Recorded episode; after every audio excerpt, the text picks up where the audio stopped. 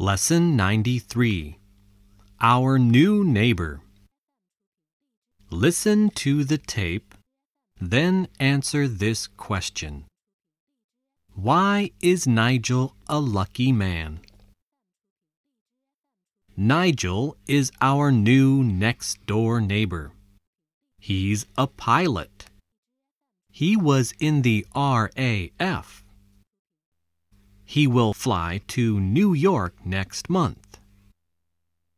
The month after next, he'll fly to Tokyo. At the moment, he's in Madrid. He flew to Spain a week ago.